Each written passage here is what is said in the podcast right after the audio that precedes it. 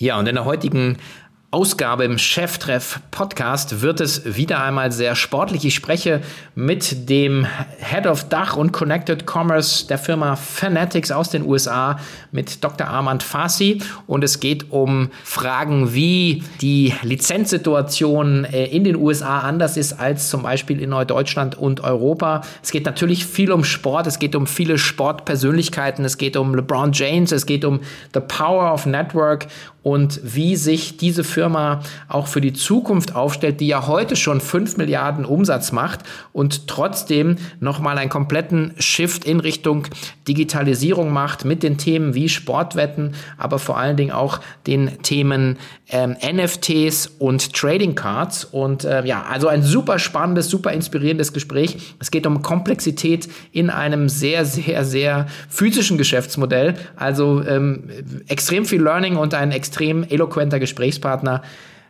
Also durchhören, dranbleiben, viel Spaß. Herzlich willkommen zu Cheftreff, dem Future Retail Podcast von Sven Ritter.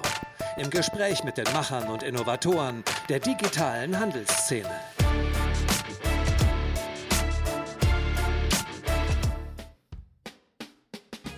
Zu Beginn eine kurze Werbung in eigener Sache. Die K5 wächst und wächst. Wir suchen daher tatkräftige Unterstützung in den Bereichen Marketing, Sales, Events und Redaktion. Warum ihr bei uns starten solltet? Wir arbeiten für eine der Zukunftsbranchen weltweit, dem E-Commerce. Das heißt, ein sicherer Job und jede Menge spannende Entwicklungen sind garantiert. Wir produzieren richtig coolen Content für den Retail, für den wir mit spannenden Persönlichkeiten aus der Branche direkt in den Austausch gehen und so ein großartiges Netzwerk aus Gründerinnen, Newcomerinnen und den Big Playern um uns herum haben. Bei uns gibt es flache Hierarchien, schnelle Entscheidungswege und damit die Möglichkeit, richtig viel mitzugestalten und so die K5 aufs nächste Level zu heben. Flexible Arbeitszeiten und Homeoffice sind bei uns selbstverständlich, genauso wie 30 Tage Urlaub. Klingt gut? Dann schau doch mal bei unseren offenen Stellen vorbei unter www.k5.de/karriere. Wir freuen uns auf euch.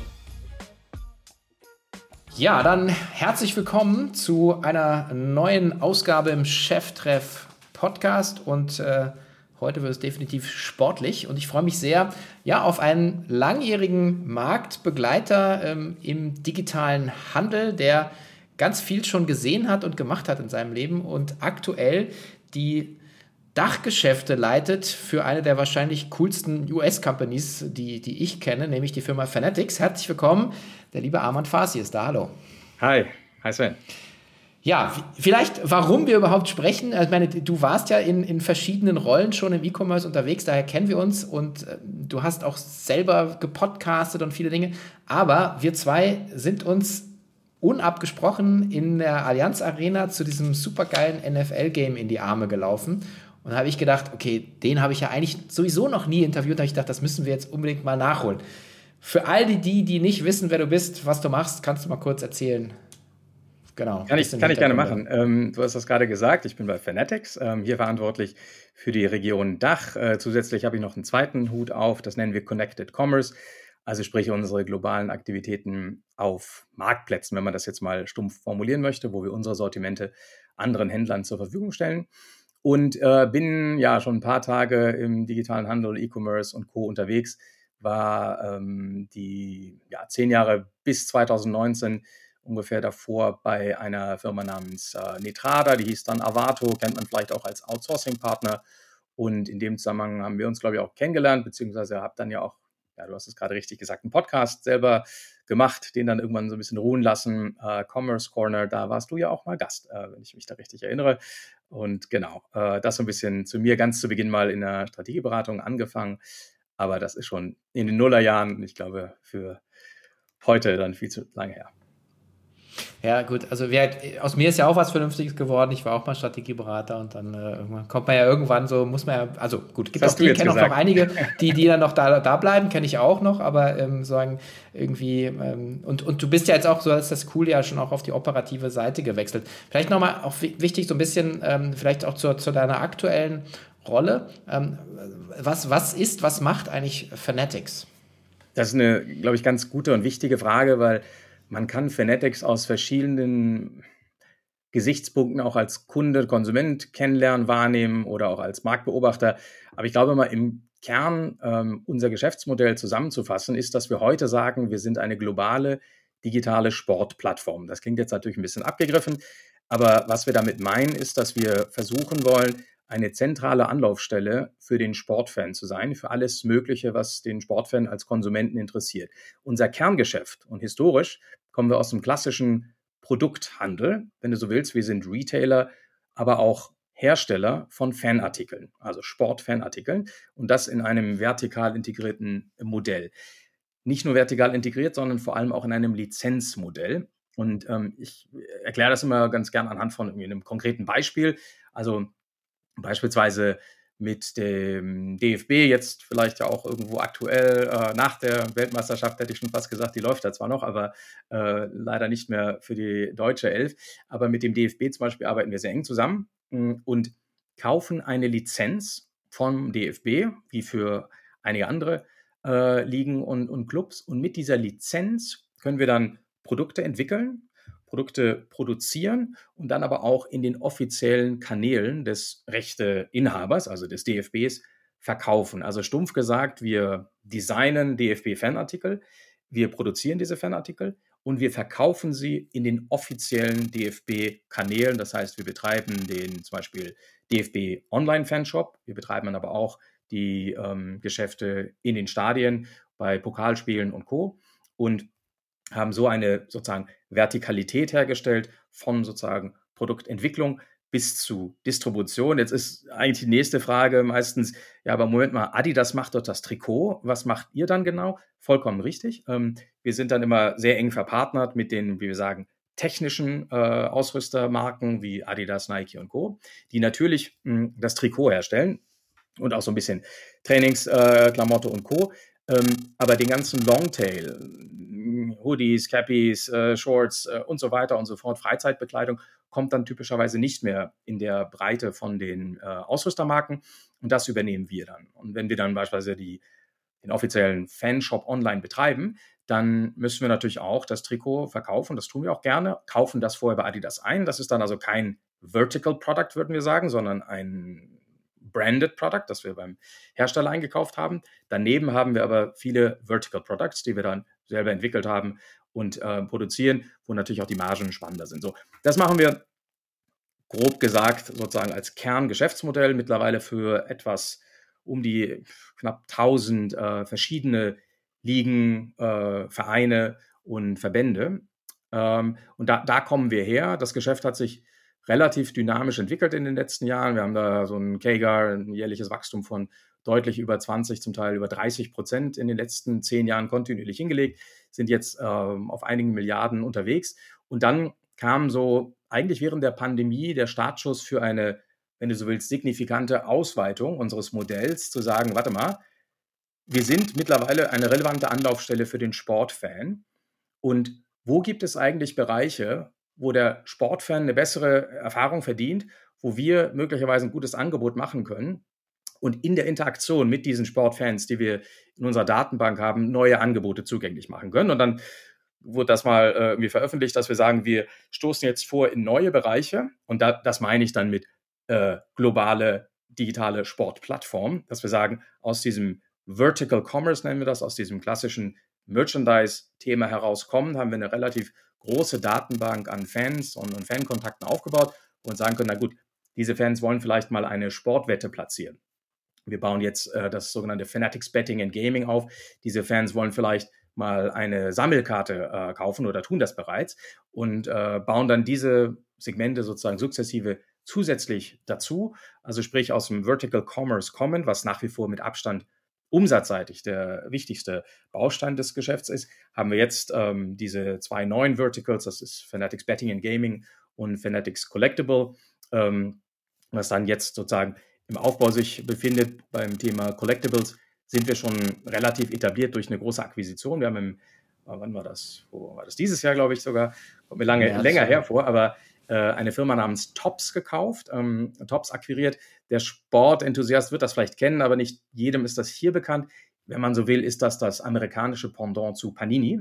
Und äh, die sind halt relativ groß und äh, etabliert im Bereich ähm, Sammelkarten. Da haben wir aber festgestellt, Moment mal, Also als wir uns den Markt angeschaut haben, uns überlegt haben, okay, was könnte den Fan noch so interessieren, ähm, der Bereich Trading Cards würden wir es nennen oder eben äh, Sammelkarten ist in Summe noch nicht sehr innovativ gewesen. Das heißt, insbesondere wenn wir uns mal anschauen, was da in der Distribution passiert, das ist sehr vielstufig von der Herstellung über dem äh, Großhändler, dann an den Retailer, der es dann an einen Graumarkthändler meistens verkauft, an einen Reseller, der es dann bei eBay hochlädt und überall entsprechend Margen entstehen. Eigentlich ja zu Lasten sowohl des Fans, der muss halt überhöhte Preise zahlen, zu Lasten der einzelnen Player in dieser äh, Kette, die dann ja auch äh, immer ein bisschen was abgeben müssen und natürlich auch zu Lasten, und darum geht es ja in unserem Geschäft, der rechte Inhaber, ne, weil so ein Produkt hat ja immer irgendwie eine Brand, einen Spieler, ähm, einen Verein drauf und die wollen ja auch natürlich daran monetär partizipieren.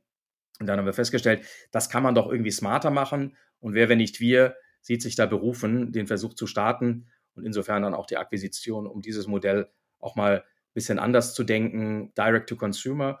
Und äh, das so als Beispiel, aber also auf deine Frage zusammengefasst, was macht Fanatics? Wir kommen aus dem klassischen Sport Merchandise, haben das zu einem Vertical Commerce Modell sozusagen weiterentwickelt, äh, wo wir von der, vom Produktdesign bis zur Distribution im Namen des Vereins oder der Liga die gesamte Kette abbilden und auf Basis sozusagen dieses Geschäfts, was sich dann entwickelt hat in den letzten etwa zehn Jahren, äh, gibt es das, ähm, die große Kundenbasis, die, die vielen Kundenkontakte gesagt, was können wir noch machen, sodass jetzt diese neuen Geschäftsfelder aktuell dazukommen, äh, äh das Trading Cards Thema und äh, Fanatics Betting and Gaming, was ungefähr in Q1, Q2 live gehen soll. Mhm, okay. Jetzt sind wir eigentlich schon fertig. Äh, äh, fast alle, alle, alle, alle Sachen, die ich äh, fragen wollte, in, in einer Rutsche äh, beantwortet. Umso besser können wir noch tiefer reingehen. Ähm, und zwar die, die, wenn man sich das anschaut, die, die, ähm, die, die Lizenzseite äh, von dem Geschäft und äh, dann, äh, also, und man muss ja auch mal sagen, also der US-amerikanische Markt, was Sport angeht, ist natürlich viel professionalisierter als jetzt, als jetzt das wir in Deutschland oder in Europa kennen. Ja. Ähm, also wenn man sich auf die, die, die Rechte anschaut, dann hat man also ähm, Major League Baseball, man hat, äh, man hat NBA, man hat NHL, man hat äh, NFL äh, und so weiter und so fort. Major Soccer League gibt es natürlich auch noch und so weiter. Und ähm, ja. ähm, gibt es denn da Pendants jetzt in Europa zum Beispiel? Also sagt ihr, habt ihr, habt ihr dann mit der Premier League dann sowas oder mit der Bundesliga? Oder ja. sind das dann da eher so Einzelrechteverhandlungen aktuell? Gut, gute Frage und äh, tatsächlich eine ganz relevante sozusagen Unterscheidung zwischen den Märkten. Du hast sogenannte Gruppenvermarktung in den USA, wo wir typischerweise einen League-Deal machen, das heißt mit der NFL und NBA und äh, MLB und MLS und mit all diesen zusammenarbeiten, dann aber in einer Gruppenvermarktung, dass wir sozusagen den offiziellen NFL Store betreiben oder wir nennen den NFL Shop. Ähm, diese Art der Gruppenvermarktung gibt es hier, zumindest bei den relevanten Ligen, mit denen wir zusammenarbeiten, nehmen die Bundesliga, nehmen die Premier League und Co., in der Form nicht. Da ähm, hat man natürlich immer mal wieder Gespräche und Ideen, aber es geht nicht ganz so aus oder auf, wie das in den USA funktioniert, wo das alles natürlich auch, und das ist ja kein Geheimnis, sehr viel stärker kommerziell orientiert ist, während man hier immer natürlich auch ein Stück weit das Thema Authentizität und äh, wie findet der Fan das und so weiter hat, so dass wir in der Tat hier eher mit den Einzelvereinen sprechen müssen, während das in den USA äh, häufiger über eine Gruppenvermarktung gibt. Aber äh, vielleicht das nochmal zur, zur Klarstellung, wenn wir dann mit der NFL zusammenarbeiten, heißt das nicht, dass wir automatisch den Dallas Cowboys Shop betreiben, sondern das ist dann wieder ein Einzelrecht, dass wir bei den Cowboys einkaufen, was wir auch tun, aber eben mit der NFL den NFL Shop betreiben und inklusive beispielsweise auch der Offline-Aktivitäten, als wir uns in München getroffen haben, die ganzen äh, Merchandise-Stores im Stadion in der Allianz Arena haben auch wir dann betrieben oder auf dem Odeonsplatz in München und Co. Also auch das gehört dann dazu. Aber ähm, genau, Gruppenvermarktung versus Einzelvermarktung hier in Europa. Mhm. Stelle ich mir relativ auch komplex vor, weil ich sage, im Prinzip die, die, die DNA des Unternehmens ist ja digital, also D2C, ja, Direct to Consumer. Und dann merkt man ja auch irgendwann, ich meine, ich weiß, du lange bist noch nicht dabei, aber äh, jetzt drei Jahre immerhin schon. Also das merkt man irgendwann, du musst eigentlich auch diese, diese Offline-Klammer ja spielen, weil Sport findet wenn es nicht Covid ist, immer auch physisch statt.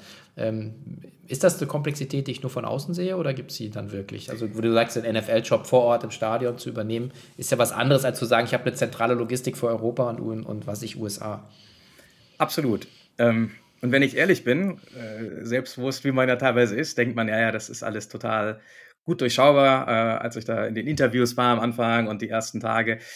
Ich wurde immer gewarnt, Armand, unterschätzt das Modell nicht. Das ist schon echt komplex. Ne? Du hast halt, also in unserem Fall gerne 950, sage ich jetzt mal als, als äh, runde Zahl, einzelne Partner, mit denen wir zusammenarbeiten. Und jeder Partner, jeder Vertrag, jedes Lizenzrecht ist so ein bisschen anders gestrickt. Damit fängt das schon mal an. Dann hast du innerhalb dieser Partnerschaften verschiedene Kanäle.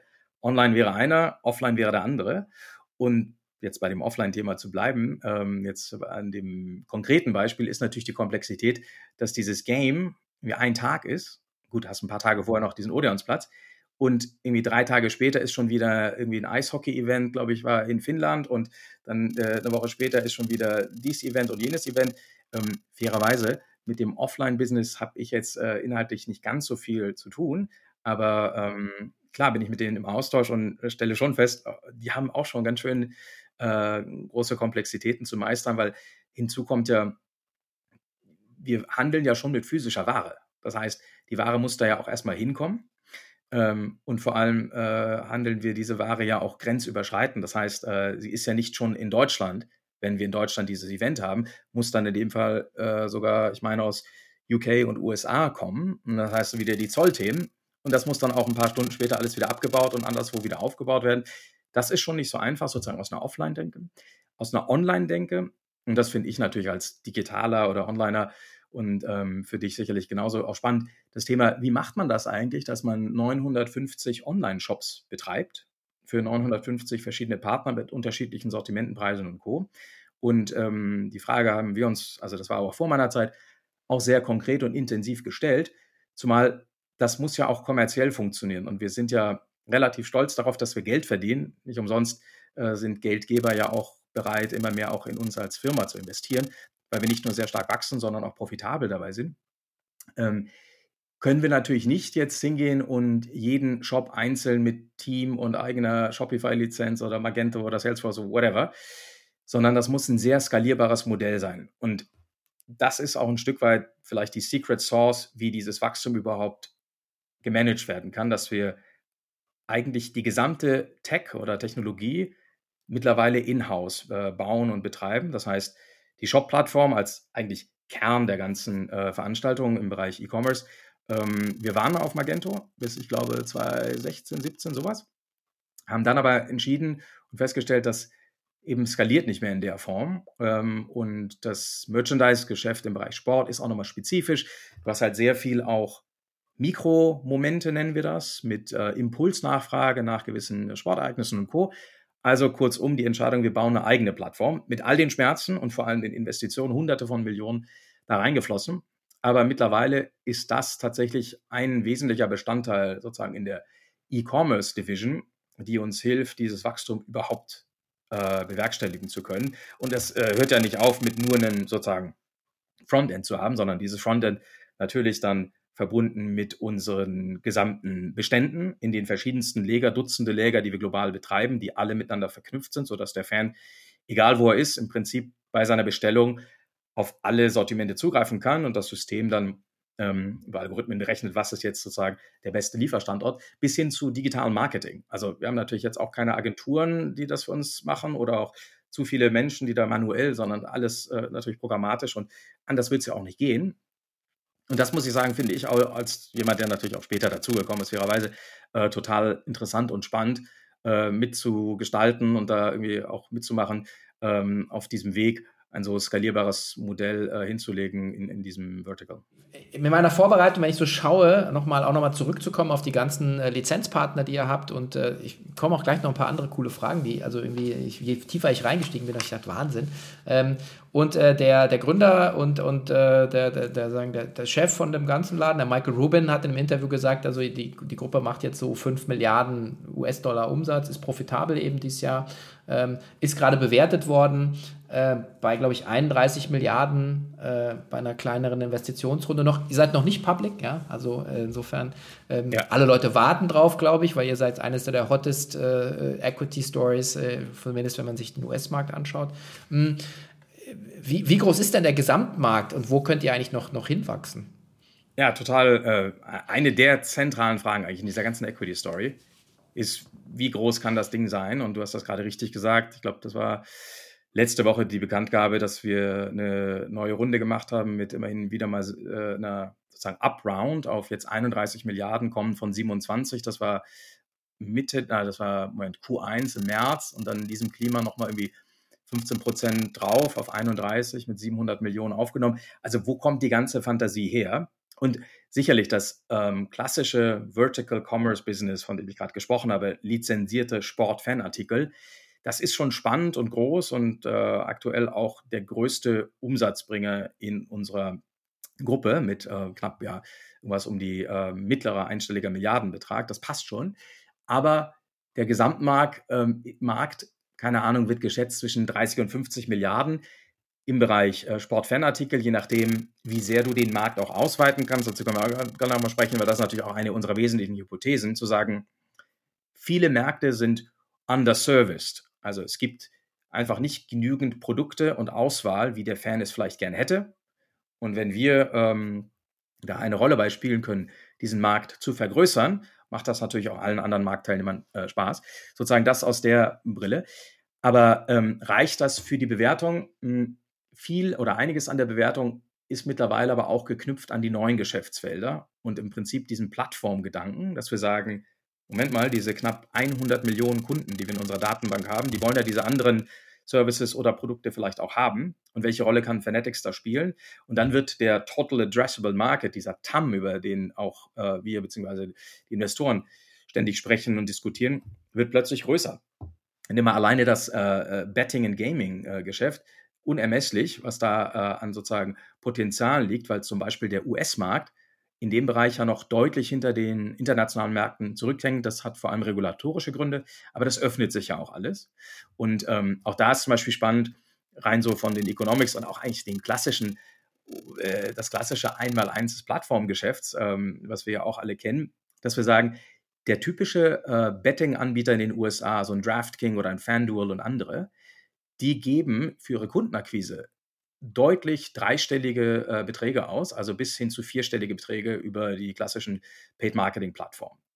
Für eine Wette, die du dann platzierst als Neukunde. Und jetzt können wir natürlich sagen, Moment mal, wir haben ja diese knapp 100 Millionen Kunden in unserer Datenbank und da wird es eine relativ relevante Schnittmenge geben, derer, die sozusagen einen Fanartikel kaufen und derer, die aber auch gleichzeitig eine Wette platzieren. Und wie schaffen wir es geschickt, durch schlaue Ideen, ähm, diese Geschäftsmodelle zu verknüpfen. Und so wird dann äh, aus der Geschichte eine andere und hier Michael Rubin zu zitieren, ähm, das hat er auch irgendwie vor ein paar Ta Tagen mal irgendwie gesagt, gesagt, wir, wir, wir planen eine 8 Milliarden Dollar Company zu werden. EBITDA, also nicht jetzt Top Line, sondern äh, Bottom Line. Ja. Und ähm, genau, das ist sozusagen eine der Ambitionen. Aber ich glaube, was wichtig ist und nun komme ich ja auch sehr aus einer äh, deutschen Sozialisation, wenn man so möchte, nicht nur hier aufgewachsen, sondern halt auch in der Bertelsmann-Gruppe gearbeitet. Hm, das, was ich schon lerne hier äh, in einem amerikanischen, auch äh, noch gründergeführten Unternehmen, ist eine Mentalität, die ich in der Form fairerweise ähm, nur vom vielleicht höher sagen kannte, zumindest äh, aus meiner beruflichen Erfahrung vorher äh, in der Form nicht so wahrgenommen. Das ist halt eine extrem bold, großdenkende im Sinne von dieses ständige Zitat, we're just getting started, we're at the first inning, wir sind erst am Anfang und wir werden und wollen die größte und wichtigste irgendwie Destination für den Sportfan werden. Und fairerweise, Sven, hm, das hört ja auch nicht auf, wenn man äh, jetzt auf den Sportfan schaut, dass man sagt, der braucht einen Fanartikel, eine Wette und eine äh, Trading Card. Der hat ja noch vielleicht andere Interessen. Und wer weiß, welche Rolle wir da vielleicht spielen möchten oder auch können. Nicht alles macht Sinn. Man muss sich halt immer anschauen, und das ist sozusagen für uns das Suchraster oder der, der Filter, nach dem wir schauen, welcher Bereich, welches Segment, welches Geschäft ist aktuell aus Sicht des Fans nicht ideal, aus Sicht der Rechtehalter nicht ideal und äh, wo können wir einen relevanten Mehrwert stiften, um es idealerweise für ähm, alle Parteien aufzuwerten. Und ja, mit den Beispielen äh, Betting and Gaming und Collectibles haben wir das für uns jetzt erstmal so entschieden, dass wir das machen. Aber da kann es auch sicherlich noch andere Bereiche geben, in die wir nochmal irgendwann vorstoßen. Alles Zukunftsmusik und fairerweise ähm, weiß ich dir jetzt auch nicht zu viel mehr. Aber das wird äh, sicherlich spannend sein. Also auf deine Frage zurückzukommen. Wir kommen aus dem Vertical Commerce, haben da irgendwas, hattest du gesagt, 5 Milliarden äh, Umsatz, ähm, haben neue Felder, die da hinzukommen und we're just getting started, ist dann sozusagen die, die Antwort, die auf alles passt. Ja, wenn, wenn Back of the Envelope rechnet, dann sagt er dann 8 Milliarden EBITDA, ähm, äh, dann weiß ich mal 12, bist ja bei einer 100, Million, 100 Milliarden Company, äh, wo glaube ich jetzt äh, auch alle so ein bisschen, zumindest was ich jetzt gelesen habe, darauf spekulieren und äh, wenn die Bewertung jetzt bei 31 ist, also ist sagen, the sky is the limit. Ich, ich habe äh, in den letzten Jahren auch, äh, also vor Covid, ein bisschen in die amerikanische Kultur ein bisschen tiefer eintauchen können. Und äh, ich, ich, mir gefällt sie halt, weil ich irgendwie so denke, ja, man kann halt immer äh, sagen, hu, das ist ja oberflächlich oder zu bold oder so weiter. Ja, du kannst aber auch sagen, hier ist es ja einfach viel zu mickrig und, und gedacht. Und, und meine Erfahrung ist immer, ich weiß nicht, wie du das siehst, jetzt auch so nach drei Jahren, dann sagen, du, wenn du dir, äh, wenn du dir 10 vornimmst, dann schaffst du drei und wenn du dir 100 vornimmst, schaffst du halt 33, aber du bist halt einfach 23 über den 10. Ja? Und das ist so ein bisschen dieses, also einfach diese höhere Ziele zu setzen ähm, und immer so eine leichte Überforderung auch eine Organisation zu haben, ähm, also einer leichten Überforderung, ähm, führt eben einfach auch zu best zu anderen, zu anderen Levels, die man, glaube ich, erreicht. Das stimmt schon. Und ich glaube, äh, ganz ehrlich und, und, fair dazu sein, auch nicht alles klappt natürlich. Ähm, ja. Es knallt hier und da und ähm, es läuft auch nicht immer alles glatt.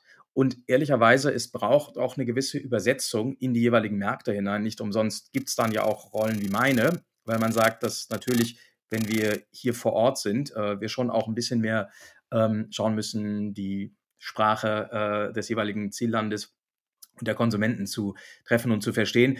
Ähm, aber ich gebe dir recht, also mir taugt das auch gerade. Ja, tatsächlich, wir sind auch immer ein Stück weit überfordert. Ähm, und das gefällt natürlich auch nicht jedem, wenn nicht immer alles sozusagen perfekt ist und man immer irgendwie noch eine Schippe eigentlich mehr zu tun hat, als man schaffen kann. Aber ich glaube, ehrlicherweise, ähm, das hat sich, wenn wir das jetzt mal tatsächlich zwischen den Ländern vergleichen wollen, hier auch, gerade guck dir die ganze, ähm, meine, da kommst du ja selber her aus der digitalen Startup-Szene hier an, das ist ja nicht unähnlich und äh, insofern ähm, passt das. Ich bin gespannt, wo die Reise hingeht. Bisher äh, hat es ja irgendwie funktioniert. Ähm, wichtig ist vor allem, und äh, das ist tatsächlich unser Ziel jeden Tag, dass wir schauen, dass es besser wird. Ne? Also besser jetzt nicht nur, wir haben jetzt viel über Zahlen gesprochen. In meinem Alltag, unserem Alltag, jetzt was die Bewertung angeht, eine neue Finanzierungsrunde und so weiter, ähm, das ist irrelevant. Also das spielt keine Rolle. Ähm, was für uns wichtig ist, ist dann zu sagen, okay, was können wir morgen besser machen? Wir haben so viele Segmente und Elemente unserer Wertschöpfung, wo wir besser, wir können schneller ausliefern. Ein ganz wesentliches Thema, äh, auch bei uns intern, wir bauen jetzt viele neue Micro-Distribution-Hubs, nennen wir das, ähm, von wo aus wir dichter am Kunden dran sind, um schneller ausliefern zu können.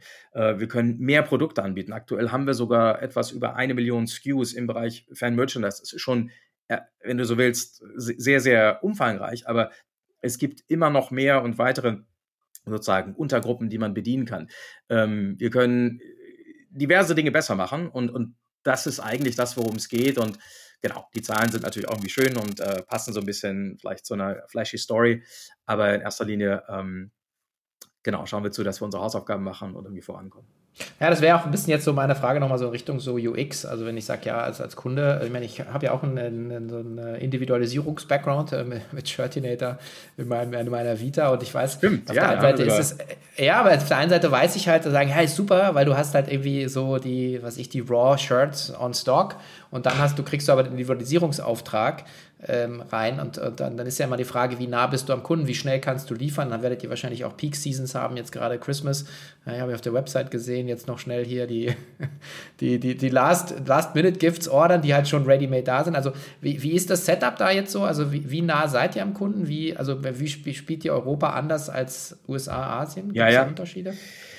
Nee, boah, ähm, total gute Frage. Ähm, in Europa haben wir verschiedene ähm, Läger, unter anderem eins in Holland für Zentraleuropa. Wir haben zwei demnächst in UK und äh, schauen uns an, wie wir weiterhin für nochmal Südeuropa, nochmal zentraleres Europa irgendwie äh, lokaler werden, weil das ist schon nochmal irgendwie ein Bereich, ähm, in dem wir noch besser werden wollen, was sozusagen die Lieferzeit hin zum Kunden angeht in den USA, du weißt, das Land ist einfach viel, viel größer, sind aber auch die Erwartungen an die Lieferzeiten andere, ähm, auch an Lieferkosten. Das heißt, da ähm, ist man durchaus bereit, ein paar Tage länger noch zu warten.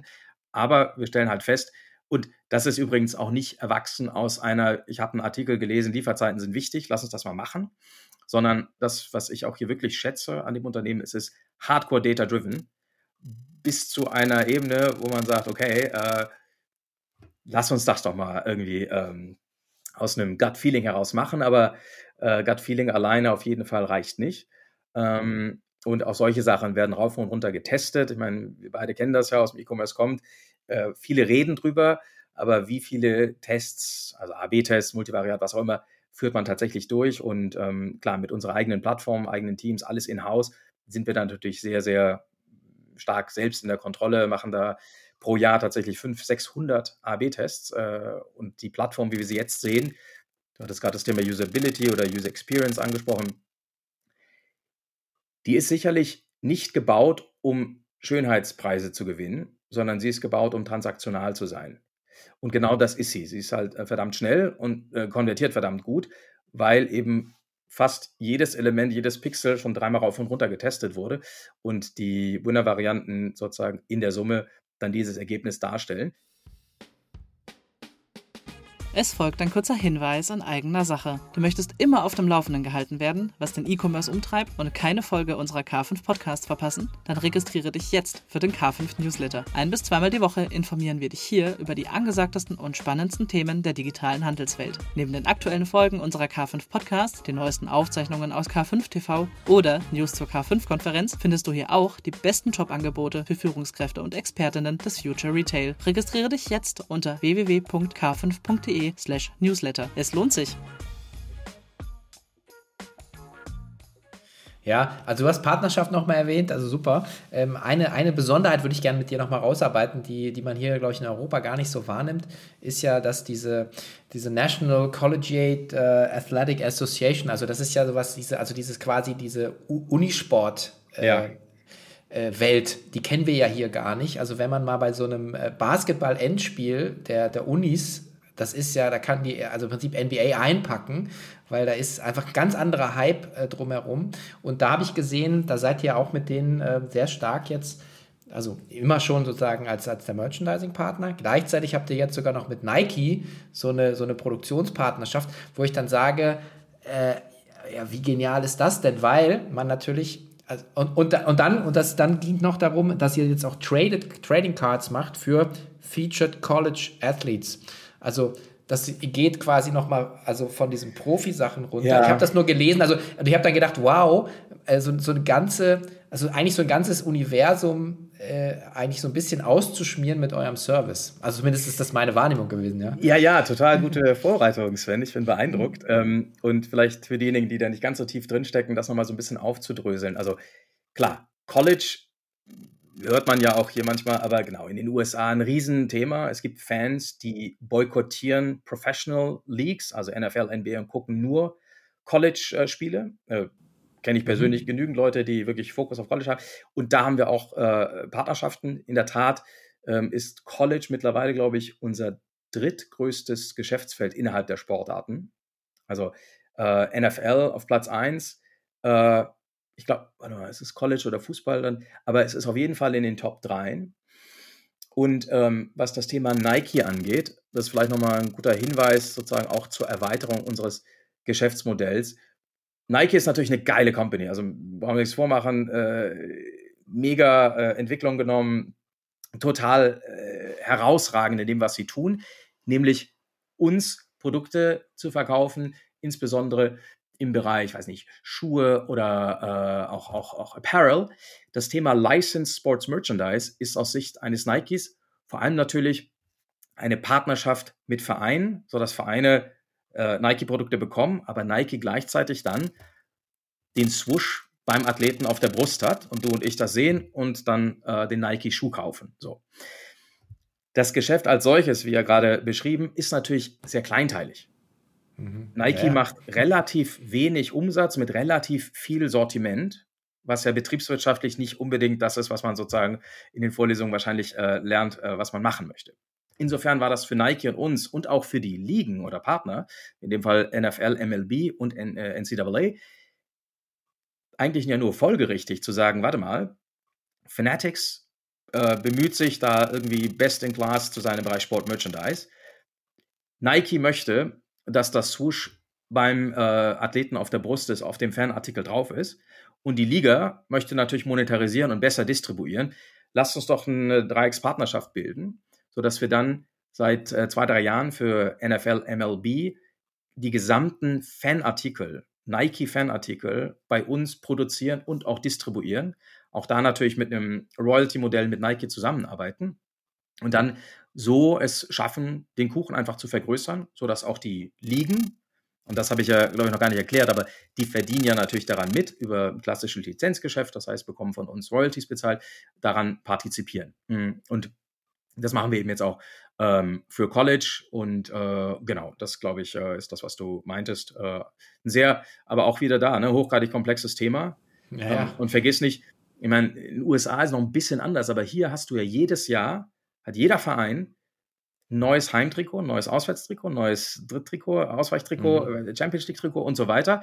Und mit jedem neuen Trikot-Launch auch neue Vlogs, das bieten wir natürlich auch an für ne, das gesamte Roster der Mannschaften, mit denen wir zusammenarbeiten. Und das ist ja physische Ware. Das kannst du dann in der Form nicht mehr so smart, digital mal eben ähm, mhm. äh, skalieren, sondern musst du halt einkaufen, auf Lager haben und dann teilweise hast du es dann aber auch nicht auf Lager, wenn beispielsweise so ein Füllkrug, jetzt bei der WM, einfach mal durch die Decke geht. Und äh, da gab es auch eine Pressemitteilung. Die Bild hat das auch aufgegriffen, ähm, wo wir feststellen, den Füllkrug haben wir sozusagen doppelt so viel verkauft wie den zweitbesten, bestverkauften Spieler äh, des DFBs, nämlich Musiala. Und ich glaube, vielleicht nochmal so ein bisschen auch zu deiner Frage der sozusagen rechte Situation und auch Wettbewerbssituation. Was uns natürlich enorm wichtig ist, sind diese IPs, weil ohne IPs, ohne Lizenzen, ohne DFB, ohne NFL und Co. haben unsere Produkte ja in der Form keine Rechtfertigung äh, im Wettbewerb gegen andere Produkte. Und äh, da ist für uns im Wettbewerb ganz entscheidend natürlich, welche Partnerschaften haben wir und wie lange gehen sie. Das heißt, diese Verträge mit NFL und Co. sind meistens sehr langjährige. Bei der NFL geht es sogar so weit, dass die mittlerweile in zwei Runden oder drei bei uns auch investiert sind, also Gesellschafter von Fanatics. Aber genau, das Modell geht natürlich nur dann auf, wenn mhm. die NFL und alle anderen morgen nicht plötzlich zu Sven Rittau Inc. gehen und da plötzlich äh, das Merch-Geschäft machen, weil dann haben wir natürlich unsere Daseinsberechtigung verloren. Übrigens auch eins der ne, interessanten Slides auch für Investoren immer so eine Übersicht der wesentlichen Partnerschaften, wie lange laufen sie noch, wann wurden sie verlängert, wann laufen sie aus und so weiter. Weil ja. das ist unser auch strategischer Graben, der Strategic Mode, wie wir sagen, um uns dann im Wettbewerb auch zu differenzieren. Ja, ich kann, also ich habe bei meiner Recherche gibt ein paar gute Artikel auch zu dieser Akquisition von Tops äh, wieder mit den, den Rechten, wie die zusammenhängen. Wollen wir jetzt nicht vertiefen, aber sehr spannend, äh, wie, wie ihr da äh, agiert habt. Aber das ist auch nochmal ein Thema, wo ich nochmal gerne einmal ein bisschen äh, reinsteigen würde, äh, weil du gesagt hast, im Prinzip, äh, genau, die Rechtfertigung jetzt mit diesem physischen Game, ja, ist nice, aber du sagst ja, das Potenzial, was jetzt die ganzen BlackRocks und so, die jetzt alle eingestiegen sind, ja sehen, ist halt diese Digitalisierung. Und ich habe, Michael Rubin hat es so genannt, irgendwie so, ähm, so gerade ihr seid so in so einer Fast Transformation ja immer noch drin. Und es sind ja auch Wetten, hast du ja selber gesagt, ähm, auf die Zukunft. Was mich da so ein bisschen interessiert, ist immer so dieses Dissen, dieses Metaverse, ja, oder NFTs jetzt. Und jetzt haben wir natürlich äh, wegen die ganzen hier Sam Bankman-Fried und die ganzen äh, Dinge, die da passiert sind, sagt man wieder alles, ja, ist alles nur Mist, ja. Jetzt ihr seid ja in dem, in dem, in dem, in dem Auge des Hurricanes, wenn es um Rechte geht, also Sportrechte ja. zum Beispiel, ja. So, wie, wie siehst du denn jetzt die Bedeutung auch äh, gerade so, so äh, digital, also Blockchain-Technology für sowas äh, einfach auch zu nutzen, für euch ja auch, oder dann eben vor allen Dingen für den Rechteinhaber, weil ich glaube, das ist doch ein, ein echter Use Case, gerade wenn wir sagen, Trading Cards, Jetzt äh, kann man auf dem Handy, ich habe es mir gerade nochmal runtergeladen, dieses So Rare, dieses Spiel, wo du Karten, das ist ja total addictive, wo du deine, diese Managerspiel auf dem Handy, mhm. kann, kannst dir für ein paar tausend Euro einen Kimmich kaufen oder so, ja. Und das machen ja Leute. Also nochmal zurück, was siehst du da wirklich auch aus deiner Innensicht jetzt einen, einen, echten Use Case? Ähm, ja, aber ich kann ihn dir noch nicht sagen. Sag mhm. mal so, also für uns war klar, dass das Thema NFT ist relevant. Es wird brutal schnell relevanter, so zumindest äh, vor einem Jahr, als wir eine Tochtergesellschaft namens Candy Digital gegründet haben. Ähm, und wir sind tatsächlich mit einem etwas anderen Ansatz herangegangen und haben gesagt, okay, da ist relativ viel Spekulation, da gibt es die Board Apes und keine Ahnung, die mhm. Clones mhm. und Co., ähm, die für Tausende, wenn nicht sogar Hunderttausende getradet werden. Das ist nicht unser Ziel. Nochmal, wir wollen dem mhm. Sportfan eine gute Erfahrung anbieten. Wir, wir ja. haben nicht den Spekulanten im, äh, im Blick gehabt. Und lieber verkaufen wir an 50 Millionen Sportfans auf der Welt einen 10-Euro-Artikel als an 1000 irgendwie einen, einen 50.000 Euro-Artikel. Ich weiß nicht, ob die Rechnung jetzt äh, richtig war, aber du weißt, was ich meine. Ja. Ähm, insofern, damit haben wir gestartet. Ähm, es ist auch so gekommen, wie auch viele, unter anderem unser Gesellschafter. Wir haben dieses Unternehmen als Joint Venture mit Gary Vaynerchuk gegründet, der selber ja gesagt hat, das Ding, also das, das NFT-Game wird durch ein massives Tal gehen. Und da sind wir ja gerade. Insofern, das ja. ist eigentlich eingepreist, dass das so kommen wird. Und für uns ist wichtig, das Know-how, die sozusagen Infrastruktur aufzubauen, die ersten Use Cases, die wir auch haben, ne, mit den Rechtehaltern, äh, MLB beispielsweise oder auch anderen, und, und, und in diesem Feld präsent und relevant zu sein. Und äh, eines Tages, wenn sich das Feld weiterentwickelt, und wie gesagt, wir wollen an der Entwicklung teilhaben, sie mitgestalten, aber wo sie hingeht, wissen wir alle nicht. Aber wir müssen da sein und dann da hoffentlich eine sehr relevante Rolle spielen. Also, das ist mein Blick, aber ich kann jetzt nicht den Use mhm. Case sagen, ähm, mhm. wie jetzt am Beispiel So Rare beispielsweise. Das ist natürlich total smart und ex, äh, exzellent, was sie da machen. Ähm, mhm. Und äh, was wir jetzt noch als weiteres vorhaben, we'll see. Also kann ich jetzt. Ja, ja aber ich, ich glaube, aber das ist ja die, die, ja, aber das ist ja die richtige Sichtweise, dass du einfach sagst, also das, das, das, irritiert mich auch immer so, ich bin selber unternehmerisch aktiv, ja, oder, oder zumindest versuche ich immer so am, am Edge zu sein und nur wenn man dann Dinge im ersten Moment nicht versteht oder sagt, das ist ja ist ja komisch, hat ja mit meinem Leben nichts zu tun, heißt ja nicht, dass es nicht relevant werden kann. Und wenn da ein paar smarte Leute drauf sind, dann gibt es immer ein paar, die dann da freeriden oder Fraud machen.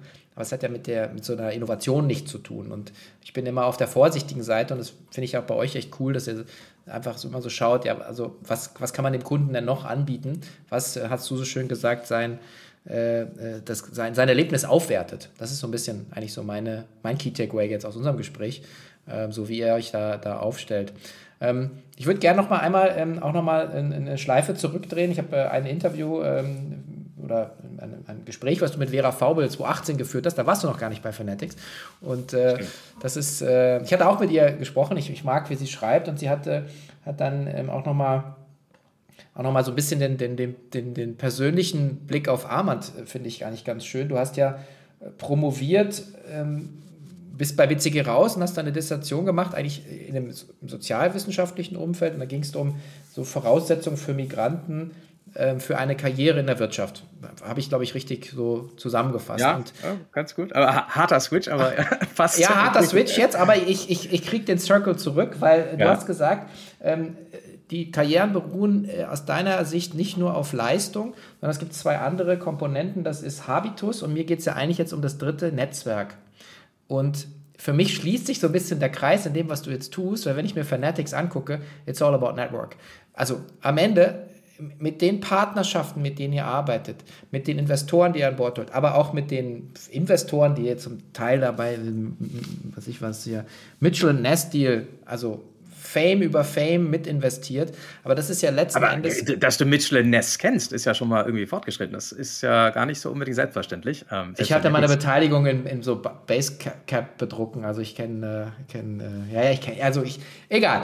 Geht ja nicht um mich. So, und, aber das ist für mich so, also ich, ist ein bisschen weit hergeholt, aber ich finde da zum einen diese Erkenntnis zu sagen, die du ja auch hast und wo du dich auch engagierst, einfach benachteiligten Menschen irgendwie so einen Weg zu bauen. Ähm, gleichzeitig auf der großen Bühne funktioniert es ja genau so. Also dieses Netzwerk. Und jetzt so meine Frage, ja. würdest du sagen, also ist es so eigentlich so wie im Kleinen wie im Großen, oder? Ist es so, dass eigentlich es kommt schon darauf an, in, in, welchen Umfeldern bewegt man sich, ähm, wie agiert man da und welche Leute trifft man auch, glaube ich, ne? Also mit wem man da zusammenarbeitet. Ja. Also ähm, jetzt sozusagen aus der Fanatics-Brille gesehen, ich glaube, das ist tatsächlich auch nochmal eine Zutat unserer Secret Source, inwiefern Michael Rubin, also unser Gründer und Eigentümer, es schafft, relevante Investoren an den Tisch zu holen. Nicht nur Menschen mit Geld, sondern tatsächlich Menschen, die auch in unserem Segment und das ist Popkultur, wenn wir am Ende mal draufschauen, mhm. ist das irgendwie Sport, Popkultur, eine, eine ne Rolle haben. Und du hast gerade gesagt, äh, Mitchell Ness, wir haben gerade Mitchell Ness, also für diejenigen muss man wie gesagt nicht kennen, aber ist so ein bisschen ein äh, Street Lifestyle äh, Merchandise Brand, nochmal ein deutlich anderer höherer Preispunkt als die klassischen Fanartikel, sehr viel Retro und Co. Ähm, sehr, sehr stark aus dieser Street Credibility ähm, äh, Richtung kommt. Und ähm, die haben wir akquiriert und jetzt vor kurzem eine neue Investitionsrunde für Mitchell Ness, wo wir dann viele NBA-Spieler waren dabei. Äh, ich glaube, äh, ja, Kevin Durant. So.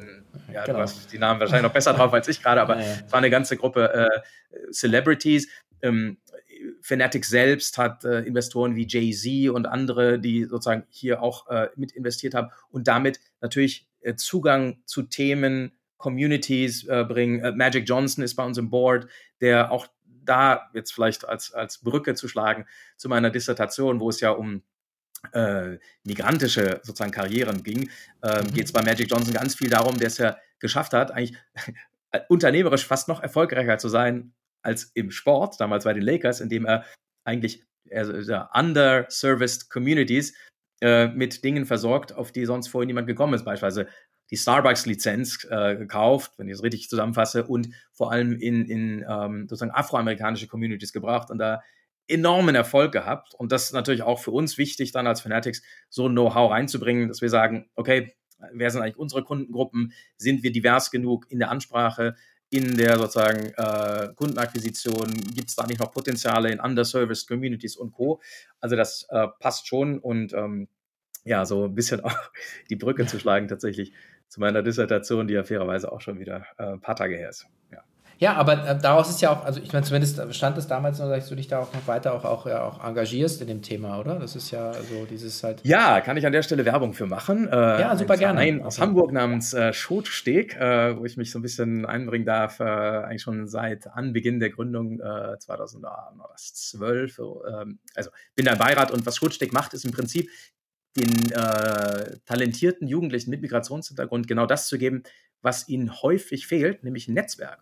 Und das ist ein mhm. Zusammenkommen von äh, verschiedenen einflussreichen, das ist bislang noch eine sehr norddeutsche Veranstaltung, die jetzt äh, ausgeweitet wird, aber sehr einflussreichen äh, norddeutschen Persönlichkeiten von Unternehmern, Politikern ähm, aus der Verwaltung, aus der Kultur, Theater, Intendanten, äh, aus dem digitalen Umfeld. Ähm, Tarek Müller beispielsweise sitzt da auch bei uns äh, im Beirat und Co. Mhm. Also das ist schon ganz spannend. Ähm, was da passiert und welche Möglichkeiten dadurch den Jugendlichen äh, eröffnet werden, die halt da reinkommen, eigentlich super Zeugnisse haben und zum Teil sagen, ja, ich kriege keine Vorstellungsgespräche.